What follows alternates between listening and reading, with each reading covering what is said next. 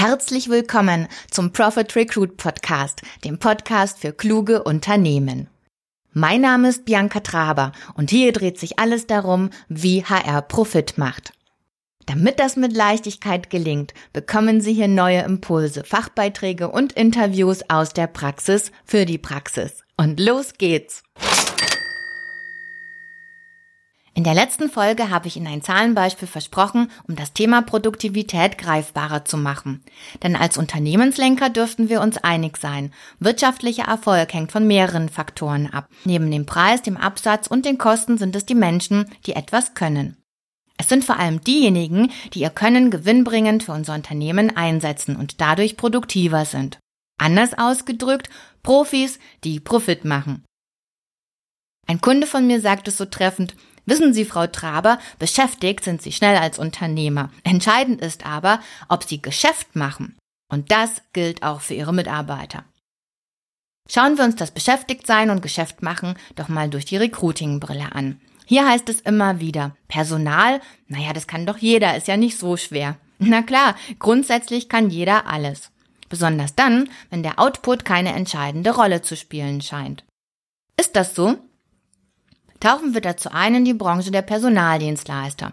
Ein gutes Beispiel, weil der Zweck eines solchen Unternehmens genau darin besteht, für Unternehmen unterschiedlichster Größen und Branchen als Recruiting-Profi das passende Personal zu gewinnen. Auch wenn es Personal auf Zeit ist, Personaldienstleister sind gleichzeitig Arbeitgeber für die verliehenen Mitarbeiter und haben damit eins zu eins alle Verpflichtungen wie jeder andere Unternehmer auch.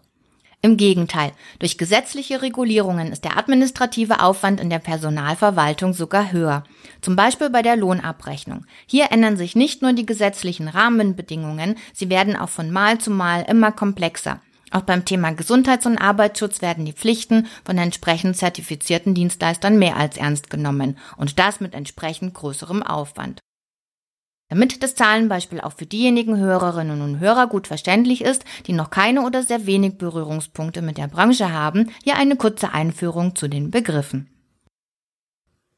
Wenn wir von internen Mitarbeitern sprechen, dann besteht der Großteil davon aus Personal- bzw. Vertriebsdisponenten. Diese Mitarbeiter rekrutieren und disponieren das externe Personal für Sie als Kunden. Das sind die Recruiting-Profis. Sprechen wir von externen Mitarbeitern, dann sind das die Mitarbeiter, die beim Kunden vor Ort arbeiten, also bei Ihnen möglicherweise im Einsatz sind. Die Bandbreite reicht von Produktionshelfern über Facharbeiter bis hin zu Ingenieuren und medizinischem Personal. Das Verhältnis von internen zu externen Mitarbeitern ist die Betreuungsquote. Das ist die Anzahl der externen Mitarbeiter, die ein Disponent betreut. Die Quote sagt aus, wie viele interne Mitarbeiter damit beschäftigt sind, um die externen Mitarbeiter zu gewinnen, zu disponieren, abzurechnen und mit ihren Anliegen als Arbeitnehmer zu betreuen. Eingerechnet sind hier übrigens alle Mitarbeiter, also auch die, die sich aus der Unternehmensverwaltung ums Marketing, die EDV und vieles mehr kümmern. Der Verrechnungssatz ist der Satz, den der Kunde für den Einsatz des externen Mitarbeiters pro Stunde zahlt. Und das nur für die produktive Zeit, also ausgenommen sind Urlaub, Krankheit und so weiter. Was schauen wir uns noch zusammen an? Wir betrachten den Umsatz, den ein interner Mitarbeiter dem Unternehmer bringt. Dieser ist das Ergebnis aus der Recruiting-Leistung und der Dispositionsleistung. Hier haben wir schon die erste Maßeinheit für Produktivität. Als Datenbasis nutzen wir die Lünendonk-Liste 2019. Bei der Firma Lünendonk gibt es unter anderem Wirtschaftsinformationen zu Umsätzen und Mitarbeiterzahlen der Top 20 oder 25 aus unterschiedlichen Bereichen. Das sind zum Beispiel die Wirtschaftsprüfung, Technologieberatung, Informationstechnologie und eben auch die Zeitarbeit und Personaldienstleistung. Ein Hinweis zu den Daten. Es handelt sich hierbei um in Deutschland erwirtschaftete bzw. bilanzierte Umsätze. Aus eigener Erfahrung kann ich sagen, wenn die Rahmenbedingungen stimmen, also auch intern, sind die Angaben mehr als realisierbar.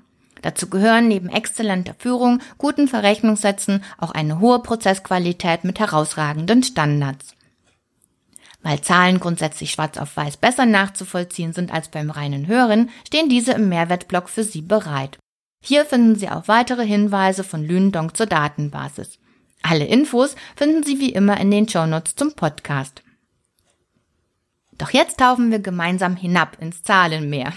Wir vergleichen hier drei Unternehmen miteinander. Die Nummer 1, die Nummer 23 und die Nummer 16 der Liste. An der Nummer 1 orientiert sich ja die Mehrzahl, um sich zu vergleichen. Mal schauen, ob sich diese Orientierung grundsätzlich bezahlt macht. Denn so viel kann ich Ihnen schon mal verraten. Es ist nicht die Nummer 1, die in der Liste den größten Pro-Kopf-Umsatz macht. Es ist auch nicht die Nummer 1, die mit ihrer Betreuungsquote von externen Mitarbeitern über dem Durchschnitt glänzt. Das gleiche gilt auch für den Verrechnungssatz. Aber wenn es nicht die Nummer 1 ist, wer dann? Die besten Voraussetzungen, um gute Gewinne zu machen, hat hier die Nummer 16 unter den Top 25. Die schlechtesten Werte in allen Bereichen weist die Nummer 23 auf. Kommen wir wieder zur Nummer 1. Die Nummer 1 der Personaldienstleister hat 2018 einen Umsatz von 2 Milliarden 383 Millionen Euro erwirtschaftet. Die Nummer 23 hatte einen Umsatz von 139 Millionen Euro zu verbuchen. Die Top 16 erwirtschaftete 2018 einen Umsatz von 194 Millionen 300.000 Euro. Die Spanne zwischen Nummer 1 und Nummer 23 beträgt 2 Milliarden 244 Millionen Euro. Schauen wir uns die Anzahl der internen Mitarbeiter an. Um die 2 Milliarden 383 Millionen Euro zu erwirtschaften, hat die Nummer 1 der Liste dafür 3100 interne Mitarbeiter beschäftigt. Bei der Top 23 waren es 466 interne Mitarbeiter, um den Umsatz von 139 Millionen Euro zu erwirtschaften. Und bei der Top 16 reichten dafür 160 interne Mitarbeiter, um 194 Millionen Euro umzusetzen.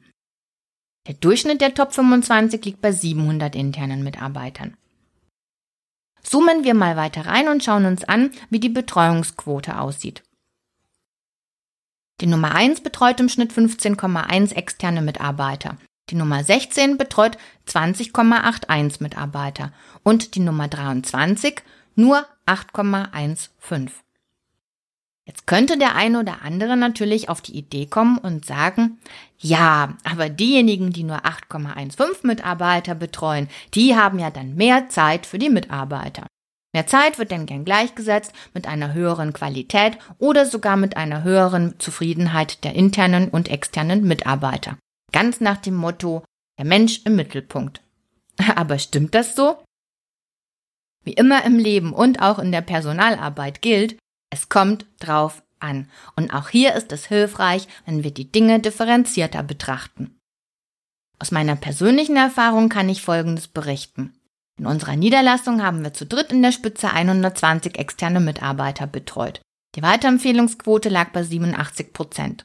Dieser gute Ruf spiegelte sich auch in der Bewerberqualität wider. Gute Mitarbeiter empfehlen gute Mitarbeiter. Es blieb sogar Zeit, den Mitarbeitern bei ihren Alltagssorgen zu helfen. Auch gehörte es zum Standard, jeden Mitarbeiter bei einem neuen Einsatz zu begleiten. Egal ob morgens um 6 oder abends um 22 Uhr mit Beginn der Nachtschicht.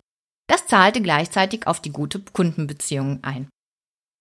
Die durchschnittliche Betreuungsquote dieses Unternehmens lag 2018 mit 28,94 Mitarbeitern weit über dem Durchschnitt von 14,51. Der Pro-Kopf-Umsatz ist übrigens der zweithöchste unter den Top 25.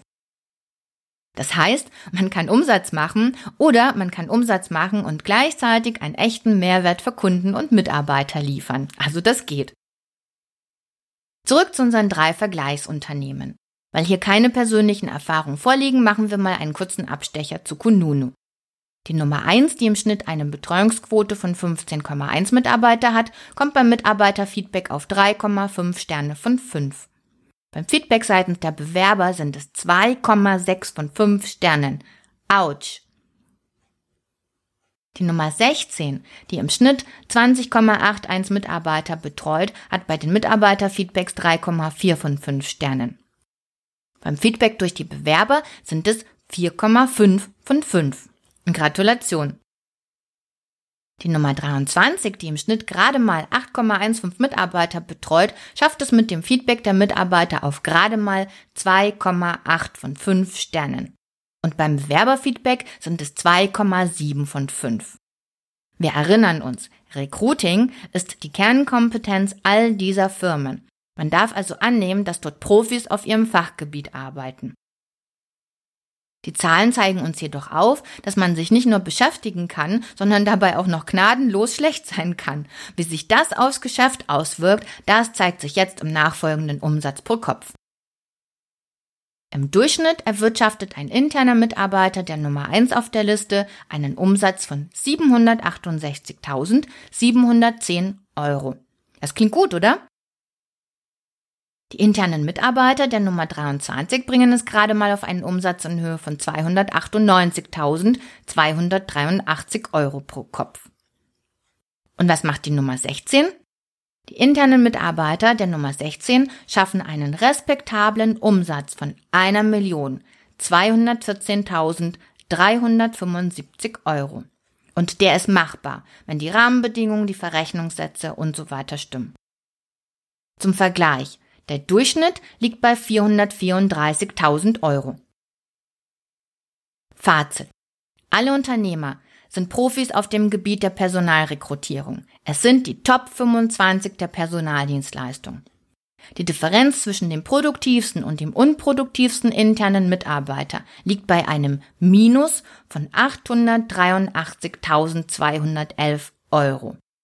Wow, Wen oder was rekrutieren solche Profis für Ihr Unternehmen?